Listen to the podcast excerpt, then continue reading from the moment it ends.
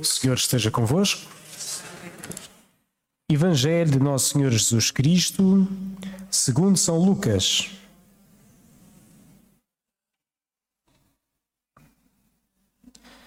Naquele tempo, aproximaram-se de Jesus alguns saduceus que negam a ressurreição e fizeram-lhe a seguinte pergunta: Mestre, Moisés deixou-nos escrito: se morrer a alguém um irmão, que deixe mulheres, mas sem filhos, esse homem deve casar com a viúva para dar descendência a seu irmão.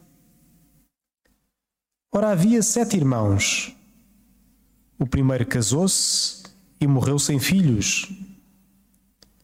O segundo e depois o terceiro desposaram a viúva, e o mesmo sucedeu aos sete que morreram e não deixaram filhos. Por fim, morreu também a mulher. De qual destes será ela esposa na ressurreição, uma vez que os sete a tiveram por mulher? Disse-lhe Jesus: Os filhos deste mundo casam-se e dão-se em casamento. Mas aqueles que forem dignos de tomar parte na vida futura e na ressurreição dos mortos, nem se casam nem se dão em casamento. Na verdade, já não podem morrer, pois são como os anjos, e porque nasceram da ressurreição, são filhos de Deus. E que os mortos ressuscitam, até Moisés o deu a entender no episódio da sarça ardente, quando chama ao Senhor o Deus de Abraão, o Deus de Isaac e o Deus de Jacó. Não é um Deus de mortos, mas de vivos, porque para ele todos estão vivos. Palavra da salvação.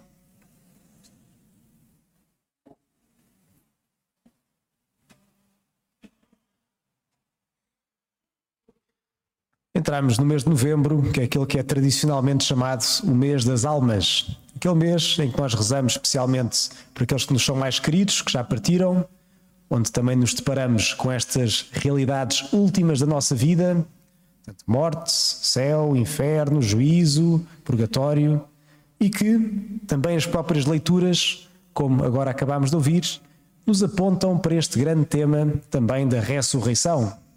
Isto porque estamos a aproximar-nos do final do ano litúrgico, onde vamos celebrar, no fim, depois, a festa de Cristo Rei. No fim, Cristo vence, vence todos os inimigos e, ao mesmo tempo, também nos ajuda a nós a preparar para esse encontro definitivo com o Nosso Senhor quando chegar a nossa altura também de partir.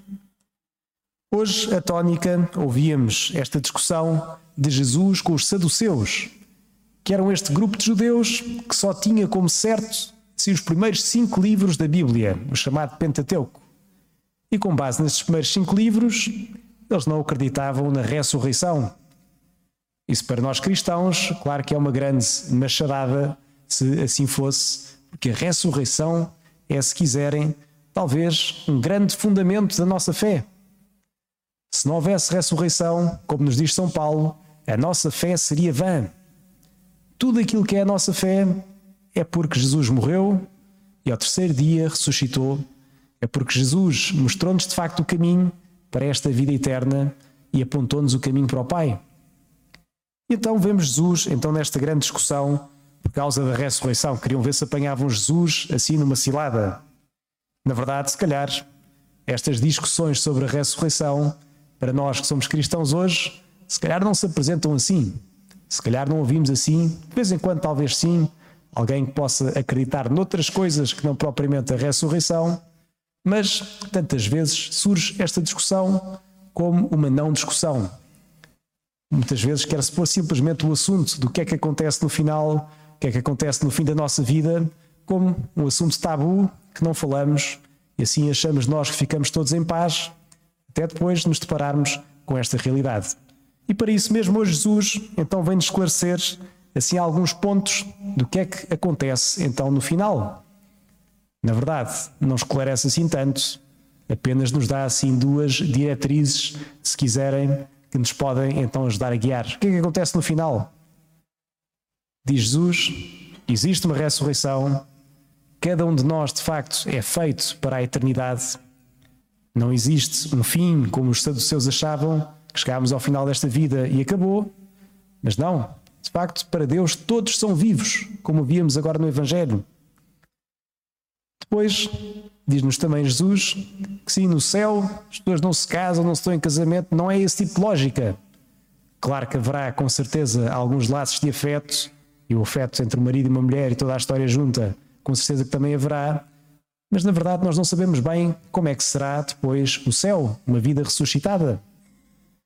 Aliás, São Paulo dizia numa outra carta que nem nenhum olho viu, nenhum ouvido escutou, nenhuma cabeça foi capaz de conceber aquilo que Deus preparou para aqueles que o amam. Ou seja, é algo espetacular, muito melhor, muito melhor do que estamos à espera, mas na verdade não sabemos como é que há de ser o céu. Até é bom também o imaginarmos, deixarmos também o nosso coração levantar-se e aprontar para aí. E ao mesmo tempo, enquanto cá ficamos, acertar também aquilo que é o nosso caminho para irmos ao encontro de Deus. Aquelas perguntas básicas que se calhar não queremos levantar para não nos mexermos muito ou porque, porque queremos ficar em paz mais ou menos com todos. De onde é que nós estamos agora? Por onde é que nos vamos dirigir? O que é que estamos aqui a fazer e qual é que é o nosso propósito na vida? Porque é que Deus nos chamou à existência? Isso são perguntas onde nós vamos apontado, apontando então para este céu que Deus nos quer ajudar e nos quer dar. Esta vida bem-aventurada nós alcançamos na medida em que vamos, passo após passo, aproximando-nos mais de Jesus. E existe uma ressurreição, é uma verdade pela qual tantos cristãos ao longo de toda a história deram a vida, que eram incapazes de negar a ressurreição, a começar pelos próprios apóstolos, e começar por todos aqueles que estavam à volta de Jesus. E existe um céu, e vale a pena, vale a pena caminharmos para o céu e deixarmos então Deus ir nos guiando até lá. Não obstante, como víamos na primeira leitura, e víamos depois também São Paulo a dizer, que de facto existe resistência neste caminho para o céu. Ouvíamos no livro dos Macabeus, que estavam assim numa altura histórica em que, no fundo, Israel estava perseguido, em que não queriam deixar os costumes dos israelitas, e que depois houve este grupo dos Macabeus que se revoltaram e, no fundo, não deixaram ou não, não cederam àquilo que lhes pediam, porque queriam se manter fiéis às leis do Senhor.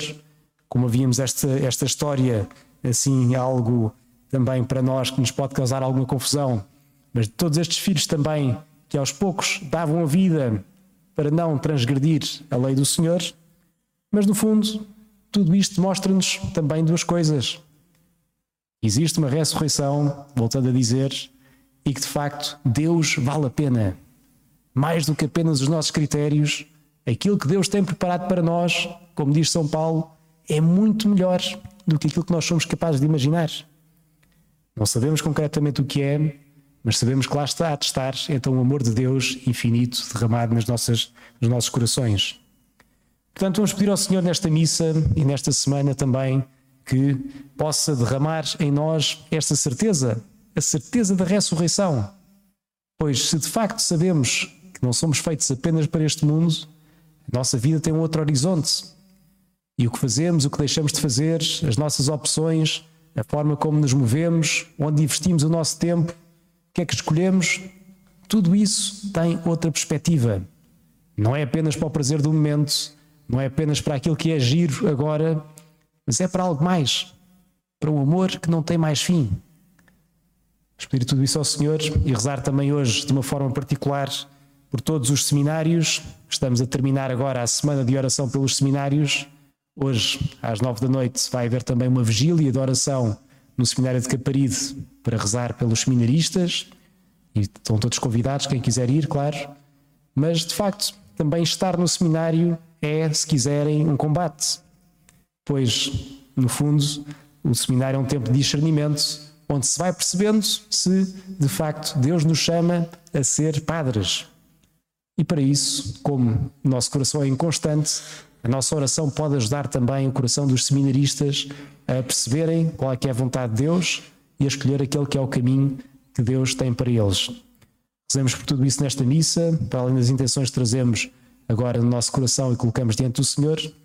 Precisamos então esta graça de estar bem fundamentados nesta certeza da ressurreição e, e de facto levados por Ele, que sigamos no seu amor dia após dia e mais próximos do seu amor infinito, possamos deixar que Jesus reinar em nós, para daí também um dia, na paz do céu, que não sabemos, não sabemos exatamente como será, poder Jesus então também entrar em verdadeira comunhão conosco e todos uns com os outros.